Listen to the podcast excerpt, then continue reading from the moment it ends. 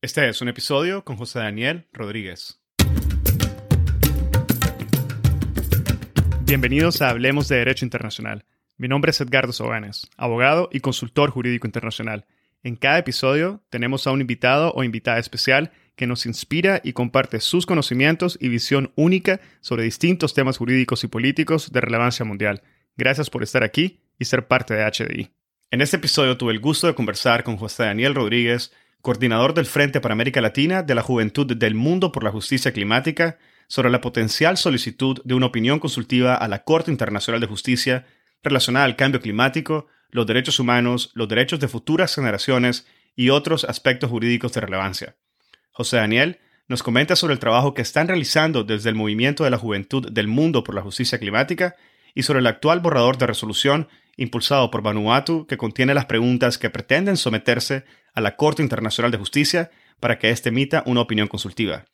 Nos habla sobre el cuerpo normativo relevante a la solicitud, los antecedentes a la solicitud y la importancia de obtener una opinión consultiva de la Corte Internacional. Comparte su opinión sobre las recientes solicitudes de opiniones consultivas al Tribunal Internacional del Derecho del Mar y a la Corte Interamericana de Derechos Humanos y muchos temas más. José Daniel es un joven abogado costarricense con formación en el Derecho Internacional de los Derechos Humanos. Ha realizado investigaciones jurídicas sobre las normas regionales e internacionales aplicables a las violaciones de los derechos humanos derivadas del cambio climático. Es licenciado en Derecho con mención en Derecho Ambiental por la Universidad de Costa Rica y laboró por los últimos cinco años como asistente jurídico de la Corte Interamericana de Derechos Humanos. En la actualidad, se desempeña como coordinador del Frente para América Latina de la Juventud del Mundo por la Justicia Climática, World Youth for Climate Justice, en la descripción de este episodio estamos dejando un link a la página web del World Youth for Climate Justice para aquellos y aquellas que quieran sumarse a la campaña y apoyar así la solicitud de una opinión consultiva a la Corte Internacional de Justicia.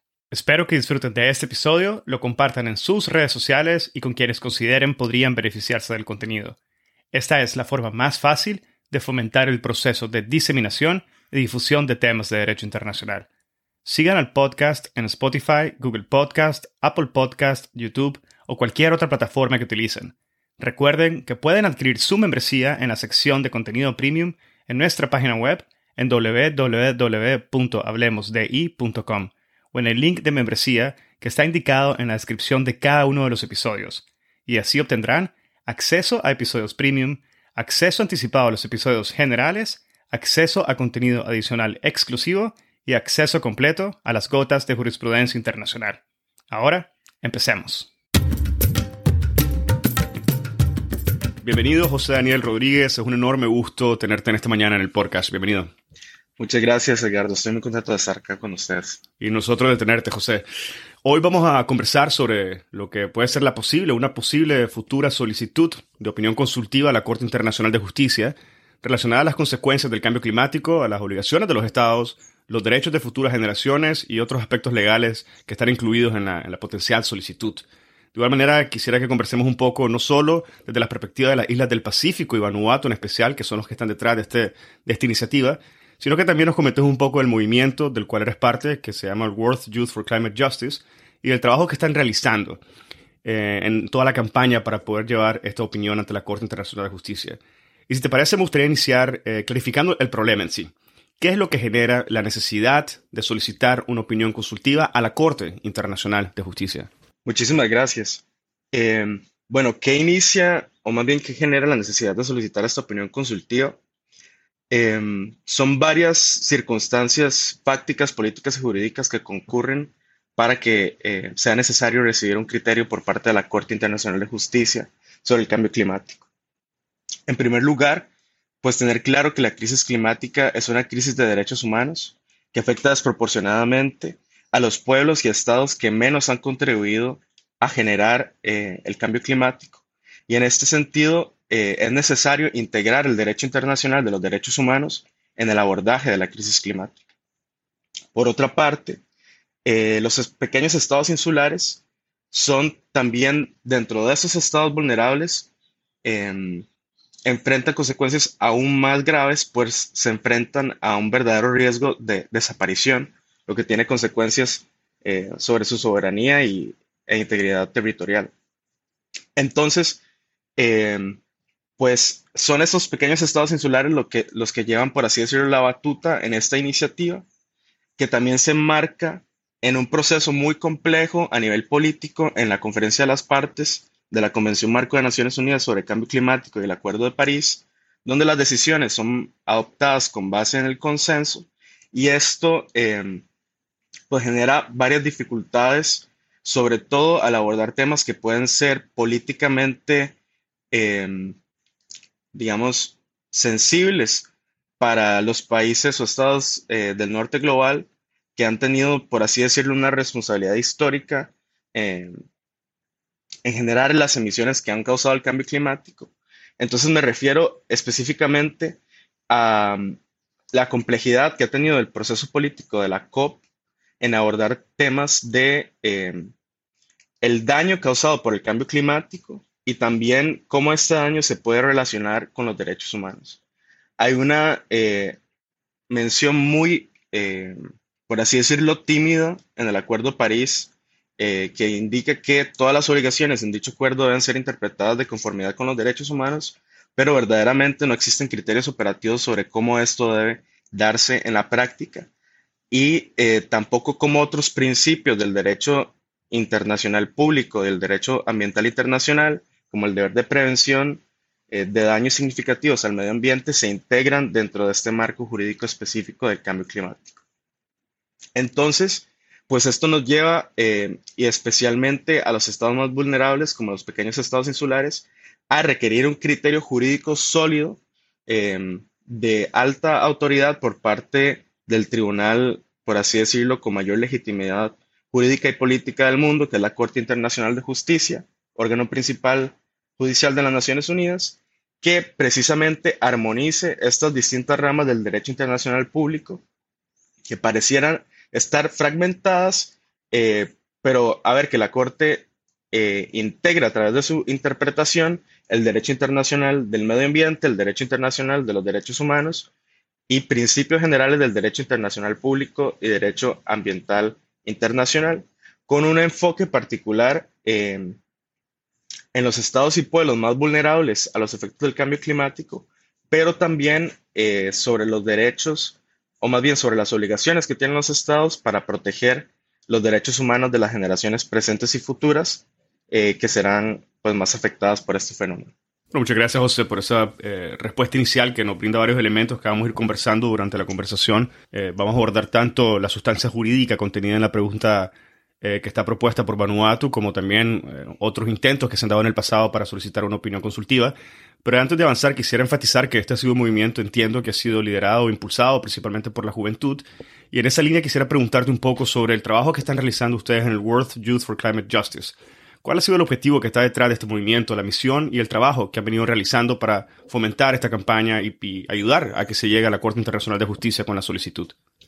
Muchísimas gracias. Eh, bueno, primero, eh, como lo mencionas, ese es un movimiento que nace en las personas jóvenes eh, nace en el 2019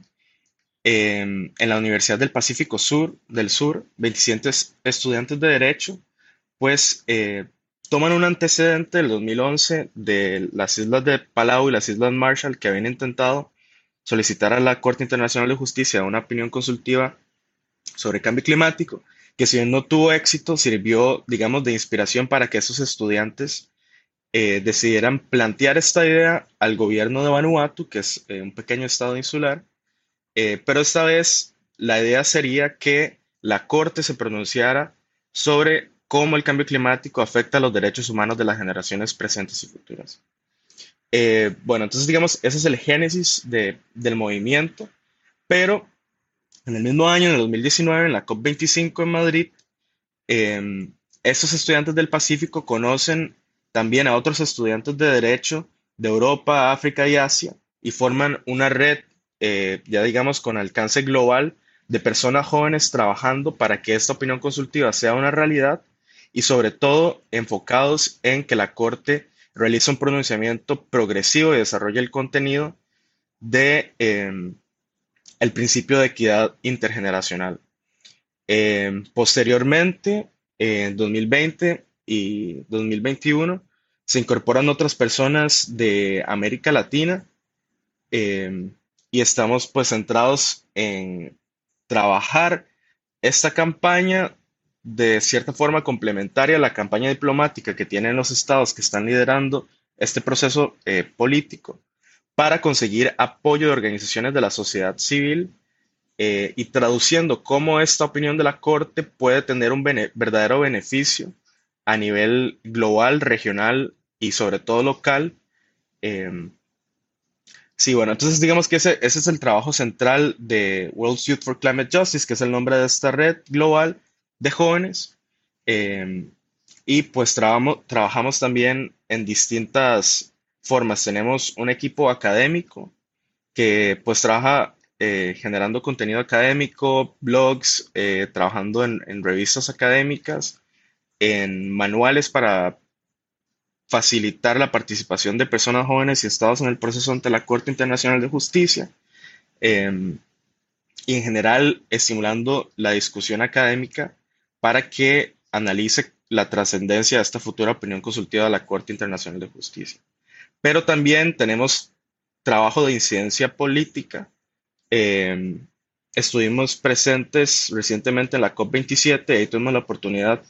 eh, de reunirnos con estados, por ejemplo, de América Latina y con autoridades políticas como la relatora DESCA de la Comisión Interamericana de Derechos Humanos. Y en todos estos espacios hemos pues hecho hincapié en la relevancia de esta opinión y solicitado el apoyo de estas autoridades políticas a, esta solicitud de opinión consultiva. Entonces, así es como estamos trabajando. También resaltar que esta es una, pues una campaña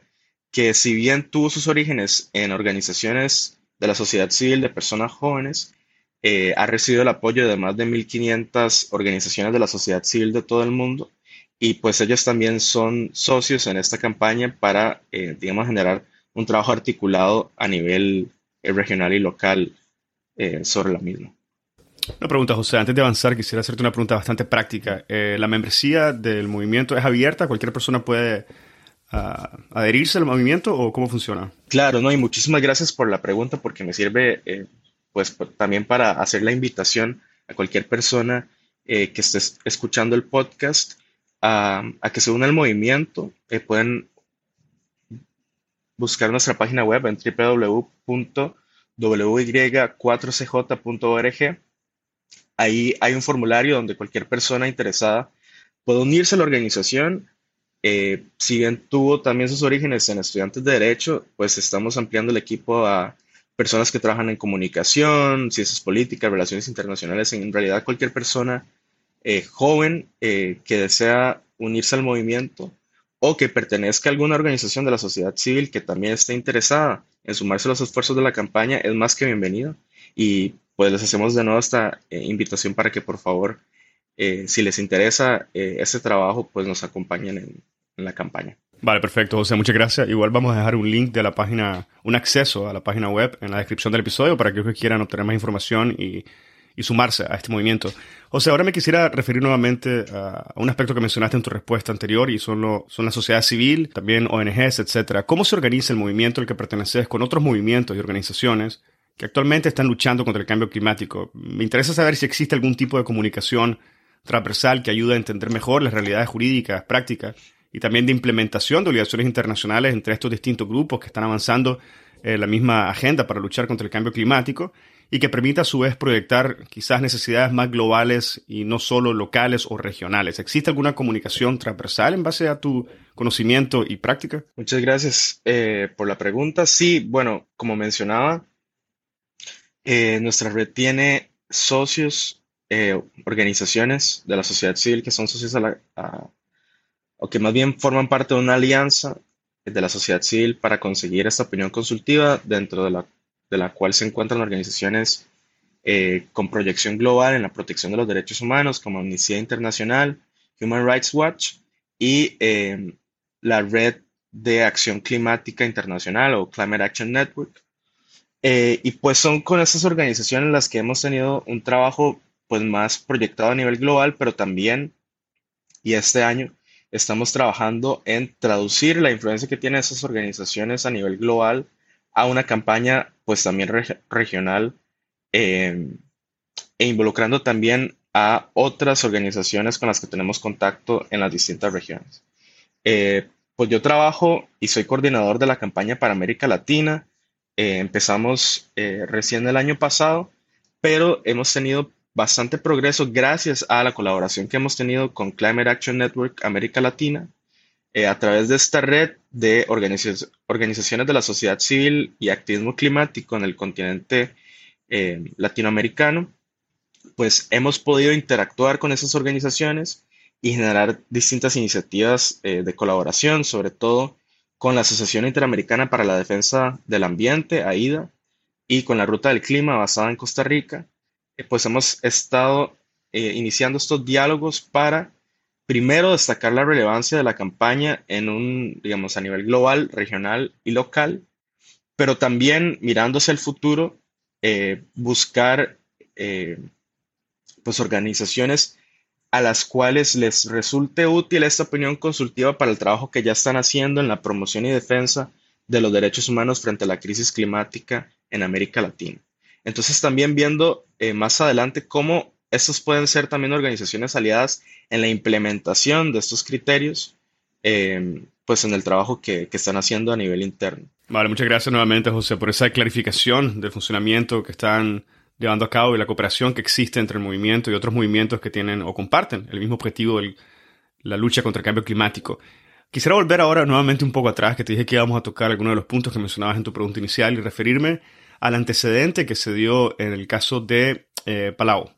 Entiendo efectivamente que hace una década más o menos esta, se dio esta iniciativa para una solicitud de opinión consultiva, por lo cual quisiera que nos clarificaras un poco el génesis, si fuera posible, con el que inició esta intención de solicitar una opinión consultiva a la Corte Internacional de Justicia y el proceso que se ha dado desde esa fecha de una forma más detallada hasta el día de hoy, e indicarnos finalmente dónde nos encontramos. Listo. Sí, bueno, como comentaba, eh, hay un antecedente muy concreto en 2011 en el cual eh, Palau y las Islas Marshall, de nuevo eh, pequeños estados insulares, intentaron proponer a la Asamblea General de las Naciones Unidas eh, que requiriera a la Corte Internacional de Justicia una opinión consultiva sobre eh, la potencial responsabilidad internacional que surgiría a raíz de los daños causados por el cambio climático. Entonces la pregunta que estaba planteando Palau y las Islas Marshall era cuáles son las obligaciones de un Estado en virtud del derecho internacional para garantizar que las actividades bajo su jurisdicción o control que emiten gases de efecto invernadero no causen o contribuyan sustancialmente daños graves a otro estado o estados. Eh, o sea, verdaderamente esta pregunta estaba sobre todo focalizada en conseguir un desarrollo del el principio de prevención y eh, su relación con la obligación de no causar daño significativo al medio ambiente de otros estados en el marco del cambio climático. Como comentaba, eh, las discusiones sobre daño y responsabilidad han sido, pues, evitadas adrede en la construcción del régimen internacional del cambio climático. Incluso hay una decisión de la Conferencia de las Partes eh, que dice que el Acuerdo 8 del Acuerdo de París, que se refiere a pérdidas y daños, no genera eh, ningún tipo de, eh, digamos, derecho de recibir compensación por estos daños. Eso, por supuesto, es una opinión política de la Conferencia de las Partes y su, su validez como fuente de derecho es, discutible, pero sí refleja, digamos,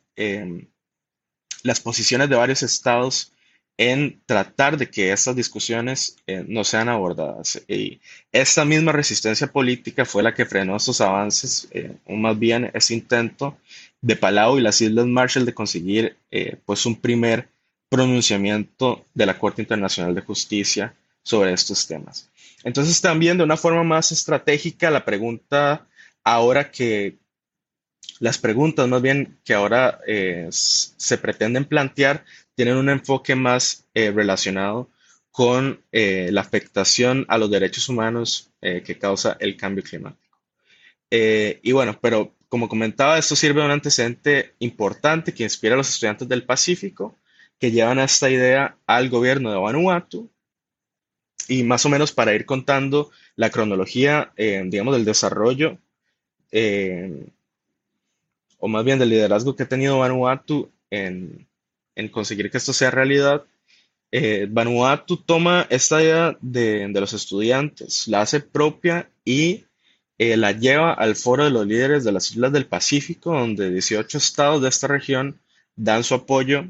a la iniciativa y luego, eh, pues también a través de esos esfuerzos diplomáticos y paralelamente con el trabajo que hacían los estudiantes del Pacífico y eh, World Youth for Climate Justice, se consigue también el apoyo de la Organización de Estados de África, el Caribe y el Pacífico, em, aglutinando más de, 78 estados que estarían a favor de la solicitud de opinión consultiva. Em, en este punto me parece claro, eh, solo hacer un paréntesis aclarando que eh, a diferencia de otros eh, tribunales internacionales o regionales para solicitar a la Corte Internacional de Justicia una opinión consultiva, es necesario que sea requerida por la Asamblea General de Naciones Unidas, el Consejo de Seguridad o algunas otras, digamos, agencias especializadas de Naciones Unidas, siempre y cuando la pregunta se relacione, por así decirlo, con su, esfera de, actuación. Eh, en este sentido, no, no, puede simplemente un Estado solicitar a la Corte eh, que se pronuncie sobre un tema, sino que más bien necesita uno de estos órganos de las Naciones Unidas hacer la pregunta. Entonces, también eh, la estrategia se está centrando en conseguir que sea la Asamblea General de Naciones Unidas, que reúna a todos los Estados miembros de Naciones Unidas, que solicite eh, a la Corte esta pregunta y es un proceso que, a diferencia de la conferencia de las partes de la Convención Marco y del Acuerdo de París, no funciona con base al consenso y requiere únicamente de una mayoría simple de estados, que serían alrededor de 97 estados, em, pues que voten afirmativamente la, solicitud de opinión consultiva. Em, bueno, esa es una pequeña aclaración sobre cómo funciona el proceso y por qué, eh, digamos, se ha estado eh, trabajando para conseguir el apoyo de distintos estados alrededor del mundo. Eh, y bueno, por otra parte, o sea, ya más adelante se crea un grupo central eh, de más de 15 estados de todo el mundo, incluyendo por supuesto a Vanuatu, pero también estados de Asia y África y de Europa como Alemania y Portugal y América Latina, como es el caso de Costa Rica, para que trabajen en el borrador de resolución que sería presentado a los Estados miembros de Naciones Unidas para eh, su eh, negociación, discusión y eventualmente votación. Ya estamos eh, pues en esa fase, en la fase de negociación del borrador circulado. recién ayer el gobierno de Vanuatu liberó un borrador con algunos cambios que han sido realizados en este, en este proceso de consulta y, negociaciones eh, informales con, los Estados miembros de Naciones Unidas. Y lo que se tiene proyectado em, es que a finales del mes de marzo estemos, eh, ojalá ya en, en una situación para poder votar la resolución. Bueno, José, con esta narrativa que nos acabas de compartir, llegamos a la propuesta que está liderada por Vanuatu actualmente y la que, como mencionás, fue recientemente modificada y publicada el día de ayer con algunas modificaciones, imagino que son resultado de los procesos naturales de negociación que están pasando de forma paralela. Y ya que llegamos a esto, me parece que es un buen momento para que nos comentes precisamente sobre las preguntas que mencionás que son en plural, que están incluidas al igual que el preámbulo de la solicitud. Y para hacerlo sí te agradecería que nos llevaras un poco de la mano para entender con la mayor claridad posible qué exactamente es lo que se está pidiendo a la Corte. Perfecto, muchas gracias. Sí, como eh, comentaba, lo que se, lo que se maneja ahorita como borrador es un texto, eh, o más bien una propuesta de resolución de la Asamblea General de las Naciones Unidas. Entonces, la estructura que tiene son eh, varios párrafos preambulares, 11 párrafos preambulares, y luego, a partir de, de esos párrafos, decide plantearse a la Corte Internacional de Justicia dos preguntas específicas. Entonces, para empezar con el preámbulo, eh, pues la resolución reconoce eh, el desafío sin precedentes eh, y con proporciones, digamos, de afectar a la civilización humana como un todo que tiene el cambio climático y el bienestar de las generaciones presentes y futuras de la humanidad y que ello requiere una respuesta inmediata y urgente. Luego retoma las resoluciones de la Asamblea General de las Naciones Unidas eh, sobre el, derecho al medio ambiente sano, pero también sobre la protección de los derechos de las generaciones presentes y futuras em, y cómo ello se relaciona con la protección del clima global. También ello incluye la resolución de Naciones Unidas sobre eh, la Agenda para el Desarrollo Sostenible. Em,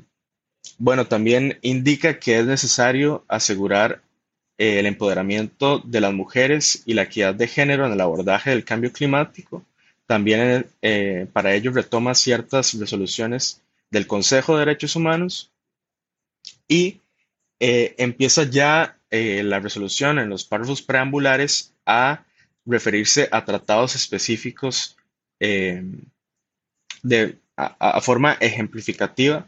eh, que conciernen la protección de los derechos humanos, pero también las consecuencias legales que tiene eh, el cambio climático. Ello incluye eh, la Carta de las Naciones Unidas, la Declaración Universal de Derechos Humanos, que si bien no es un tratado internacional, pues para muchos ya tiene el carácter, o los derechos ahí contenidos tienen el carácter de costumbre internacional,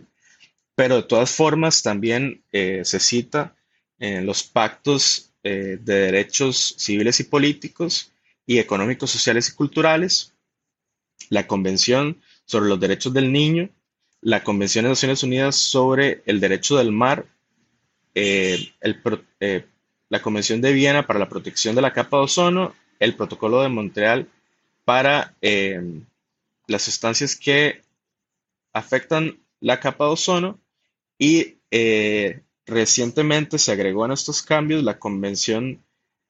sobre diversidad biológica y la Convención de Naciones Unidas para luchar contra la desertificación.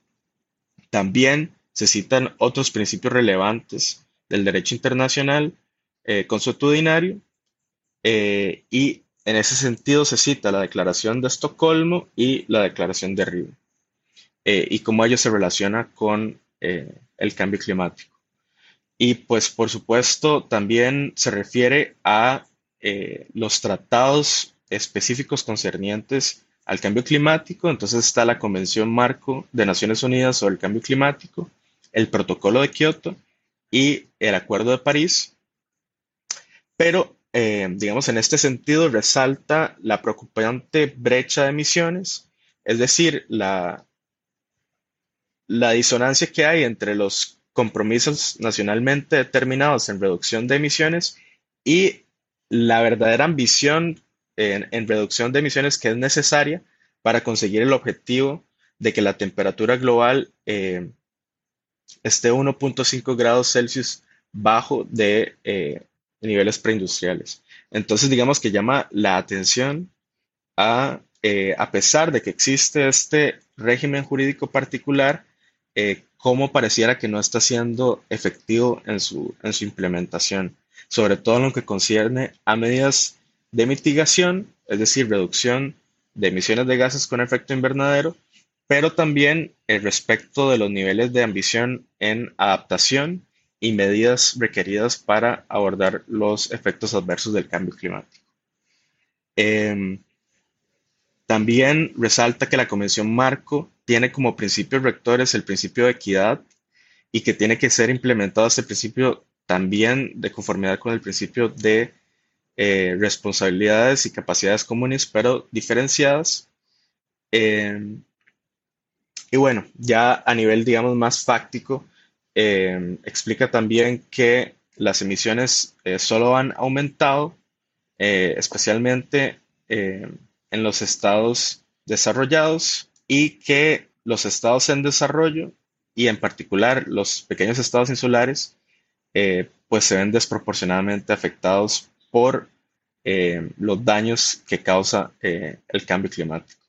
y que ello también se, se, traduce o se, por así decirlo, visibiliza en daños concretos en las vidas de las personas. y eso es también un cambio incluido luego de, de las consultas y negociaciones, que se dice que además del aumento del nivel del mar, la pérdida de las tierras la degradación de los suelos, el cambio climático también está produciendo el desplazamiento forzado de, de las personas afectadas. Y pues también afecta a ello la seguridad eh, del agua y de los alimentos, etc. Y bueno, también esto se basa en los reportes del panel eh, intergubernamental sobre cambio climático y pues aquí también es importante que la resolución integra eh, pues estos criterios científicos que se relacionan no solo con eh, demostrar que el cambio climático es un fenómeno causado por la emisión de gases con efecto invernadero por parte de seres humanos, sino también los daños específicos que el panel ha identificado que están, eh, que está causando el cambio climático, pero también las proyecciones que tiene para el futuro si no se toman las medidas adecuadas. Entonces, eh, a partir de todo esto, por último, digamos, se resalta la falta de cumplimiento eh, de los estados desarrollados con la promesa que habían hecho de pagar 100 billones de dólares por año para el 2020 para facilitar eh, la mitigación, transparencia e implementación de la Convención Marco y Acuerdo de París en, países eh, en desarrollo y, digamos, llamando con atención que el financiamiento climático eh, ha sido insuficiente y no ha sido efectivo tampoco en minimizar la crisis. Y pues bueno, al final ya se plantean las preguntas concretas. En este sentido, se retoma, digamos, algunos de los tratados, sobre todo la Carta de Naciones Unidas, eh, los pactos de derechos civiles y políticos y económicos, sociales y culturales, eh, la Convención Marco eh, sobre Cambio Climático, el Acuerdo de París y la Convención sobre el Derecho del Mar, pero también el deber de la debida diligencia, los derechos comprendidos en la Declaración Universal sobre Derechos Humanos y el principio de prevención de daño significativo al medio ambiente, así como el deber de proteger y preservar el ambiente marino. Eh, digamos que ese es el marco general que ya pone la parte eh, de la resolución que está planteando las preguntas a la Corte. Eh, y las preguntas que plantean son estas. Primero, ¿cuáles son las obligaciones bajo el derecho internacional para asegurar la protección del sistema climático y otras partes del ambiente de emisiones antropogénicas de gases con efecto invernadero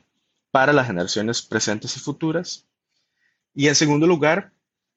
cuáles son las consecuencias legales bajo estas obligaciones para los estados que, a través de sus actos u omisiones, han causado daño significativo al sistema climático y otras partes del medio ambiente con respecto a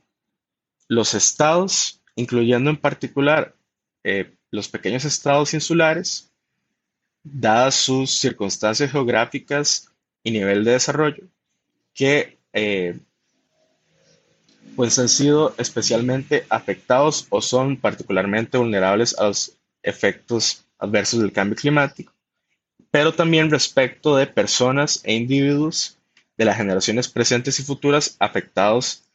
por los efectos adversos del cambio climático. Entonces, verdaderamente esta resolución da cuenta de cómo eh, pues es una iniciativa en paralelo a las decisiones políticas de la COP que parecen hasta ahora no haber sido efectivas tanto a nivel de tratado, pero también a través eh, de otros mecanismos como el financiamiento climático. Recién en la COP27 em, se adoptó un acuerdo en el cual los estados se comprometieron a crear un fondo para atender las pérdidas y daños que causa el cambio climático, pero todavía no oh, existen criterios sobre cómo este fondo va a ser implementado qué tipo de financiamiento va a ser brindado eh, a través de este mecanismo y pues ya pues la resolución sí da cuenta de cómo otros esfuerzos de financiamiento no han sido eh, efectivos ni ejecutados a, la fecha. Em, y pues sí, lo que, lo que se busca a través de esta resolución es conseguir que la Corte brinde un criterio jurídico sólido que armonice todo este cuerpo de derecho eh, que interactúa con las obligaciones que tienen los estados respecto al cambio climático e integre en ellos el abordaje de eh, pues las obligaciones que tienen los estados bajo el derecho internacional de los derechos humanos eh, de proteger a las personas frente, frente a este fenómeno. Bueno, José, muchísimas gracias por esa clarificación tan puntual y detallada del, del contenido de la resolución que contendrá la potencial propuesta para una solicitud de opinión consultiva a la Corte Internacional de Justicia. Tengo una pregunta. Em, ¿Consideras que hay algunos puntos específicos en esta propuesta que podría generar algún tipo de fricción con los estados en vista de sus obligaciones actuales y las necesidades y adversidades que se enfrentan actualmente, como podríamos mencionar una que es el campo energético, pero hay muchas más. ¿Consideras que hay algunos elementos que desde ya se ha manifestado que se, siente algún tipo de oposición directa por algún grupo de Estado? Pues hasta ahora no, no hemos eh, tenido información de, al menos, a ver, como una campaña eh, política en contra del contenido de la resolución. Entendemos que eh, la transición a energías limpias va a ser inevitable para la supervivencia de la humanidad en el próximo siglo y es algo que ya está siendo también replicado no solo en términos de, la actitud de los estados, sino también en cómo está eh, pues eh, actuando el, mercado internacional. Eh, sin embargo, sí debo decir que, la resolución se marca en un contexto político complicado con, con, la guerra actual entre Rusia y Ucrania y lo que ello ha, de cierta forma, tenido, mm, haber impactado la demanda internacional del petróleo. Pero más bien, esa es una oportunidad para que la comunidad internacional tome acciones ambiciosas hacia la transición a energías renovables y en ese sentido, pues la resolución eh, se pretende sea solo un catalizador más para eh, pues este movimiento que, al menos en mi criterio, es, es inevitable. También las demandas de justicia o, el abordaje de temas de justicia surge también de una necesidad a partir de eh, no solo la falta de resultados efectivos eh, del proceso político de la COP, sino también de la aparente falta de transparencia de esos procesos. Y bueno, vemos la, COP pasada estuvo patrocinada por Coca-Cola, una de las empresas más contaminantes en el mundo. La COP 28 tendrá como presidente a una de las mayores empresas petroleras del mundo. Eh, y al menos políticamente eso manda un mensaje de que no podemos esperar algo muy ambicioso de esa conferencia. Eh, y también es un sentimiento que perciben muchos estados eh, en el ambiente de la COP y que también ha estimulado a buscar alternativas, eh, sobre todo que a nivel jurídico sean más contundentes para que todos los estados del mundo tengan claro cuáles son sus obligaciones concretas para proteger el sistema climático y los derechos humanos de, de, las generaciones presentes y futuras. Perfecto, José. Y yendo a un aspecto más práctico de la Corte, en tu criterio y siempre teniendo en cuenta distintas opiniones que la Corte ha emitido en el pasado, ¿consideras que la opinión consultiva es una vía o la vía que nos ayudará a combatir el cambio climático? ¿O es solamente una pieza más de un conjunto de acciones que se deben de tomar y adoptarse a la brevedad posible para poder combatir el cambio climático y sus efectos? Gracias. Sí, eh, pues sí consideramos que la opinión de la Corte eh, puede eh, ser un catalizador de cambio positivo en, las políticas estatales que abordan el cambio climático y que también puede coadyuvar los procesos de negociación de la conferencia de las partes. Eh, sin embargo, no podemos decir que esta opinión de la Corte, pues, eh, digamos que va a resolver el problema del cambio climático. Es un problema muy complejo que requiere, por así decirlo, esfuerzos innovadores y ambiciosos de diversos actores políticos y jurídicos y de la sociedad civil entonces, si bien no es eh, un pronunciamiento que vaya a resolver, por así decirlo, el problema del cambio climático, sí puede contribuir significativamente a que al menos el abordaje a nivel estatal sea eh, más ambicioso. Eh, si bien, digamos, la Corte Internacional de Justicia ha sido tradicionalmente vista como un tribunal internacional cauteloso y conservador, sobre todo, sobre todo en el abordaje de de cuestiones jurídicas políticamente sensibles, como por ejemplo el uso de las armas nucleares, eh, sus opiniones consultivas tienen un impacto importante, por ejemplo, en el encauzamiento del desarrollo de la costumbre internacional, es decir, si bien no son pronunciamientos que per se son vinculantes, eh, sí pueden servir para dar una clara guía legal a los estados sobre cómo se está desarrollando el derecho internacional sobre un tema en particular. Eh, el criterio de la Corte también puede servir eh, para esto que decía anteriormente, eh, para brindar una interpretación que armonice distintas áreas fragmentadas del derecho internacional público, pero que lo que nosotros esperamos desde, desde World Youth for Climate Justice es que la Corte no se quede únicamente eh, en este análisis de las obligaciones, sino que ojalá eh, también coadyuve en el desarrollo progresivo del derecho internacional, como ya lo ha hecho en, en otras opiniones. si bien se critica mucho la opinión de la, de la Corte sobre la legalidad del uso y amenaza de armas nucleares, la, verdad es que este pronunciamiento eh, tuvo impacto. Eh, a ver, si, si, si bien se esperaba que la, al menos los activistas que llevaban esta pregunta a la Corte eh, esperaban que dijera que, su uso iba en contra de las reglas del derecho internacional humanitario.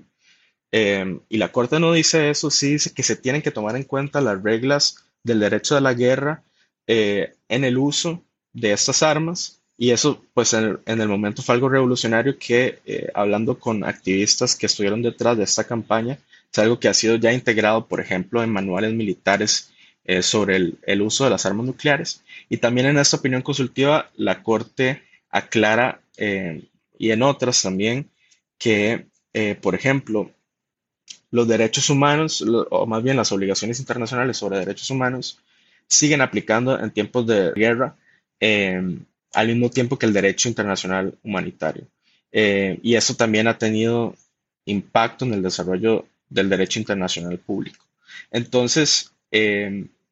sí, solo para resumir, entendemos que la opinión de la Corte no es la solución absoluta al problema del cambio climático, pero que al menos a nivel jurídico y político puede influenciar positivamente a la comunidad internacional y a los estados individualmente a tomar medidas más ambiciosas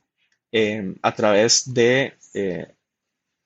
una opinión consultiva que aclare cuál es el derecho aplicable al cambio climático y a los daños que causa el cambio climático, sobre todo en lo que concierne a los derechos humanos. Y de nuestra parte, lo que esperamos de la Corte es un desarrollo sustancial de eh, el contenido y alcance del principio de equidad intergeneracional. Bueno, muchas gracias, José. Ya nos estamos acercando al final del episodio y quisiera eh, finalizar con una pregunta que se relaciona a dos opiniones consultivas que se han presentado recientemente también. Primero tenemos la opinión consultiva que se presentó al Tribunal del Mar en Hamburgo y más recientemente tuvimos una solicitud de opinión consultiva presentada ante la Corte Interamericana de Derechos Humanos por Chile y Colombia. No sé si nos podrías comentar un poco sobre estas solicitudes y clarificarnos si desde tu punto de vista eh, estas son solicitudes o opiniones que serían complementarias y compatibles con la propuesta eh, avanzada por Vanuatu o no. Claro, muchas gracias. Sí, eh, bueno, por una parte está la Comisión de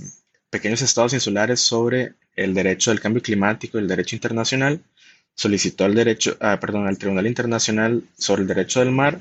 una opinión consultiva eh, que está centrada específicamente sobre las consecuencias del cambio climático, o más bien cómo interactúan el régimen internacional del clima con la Convención de Naciones Unidas sobre el Derecho del Mar. Em, y bueno, pues, pues a ver, las, preguntas que plantea eh, tienen que ver con la prevención, reducción y control de eh, la contaminación del el ambiente marino con relación al cambio climático y eso se relaciona con eh,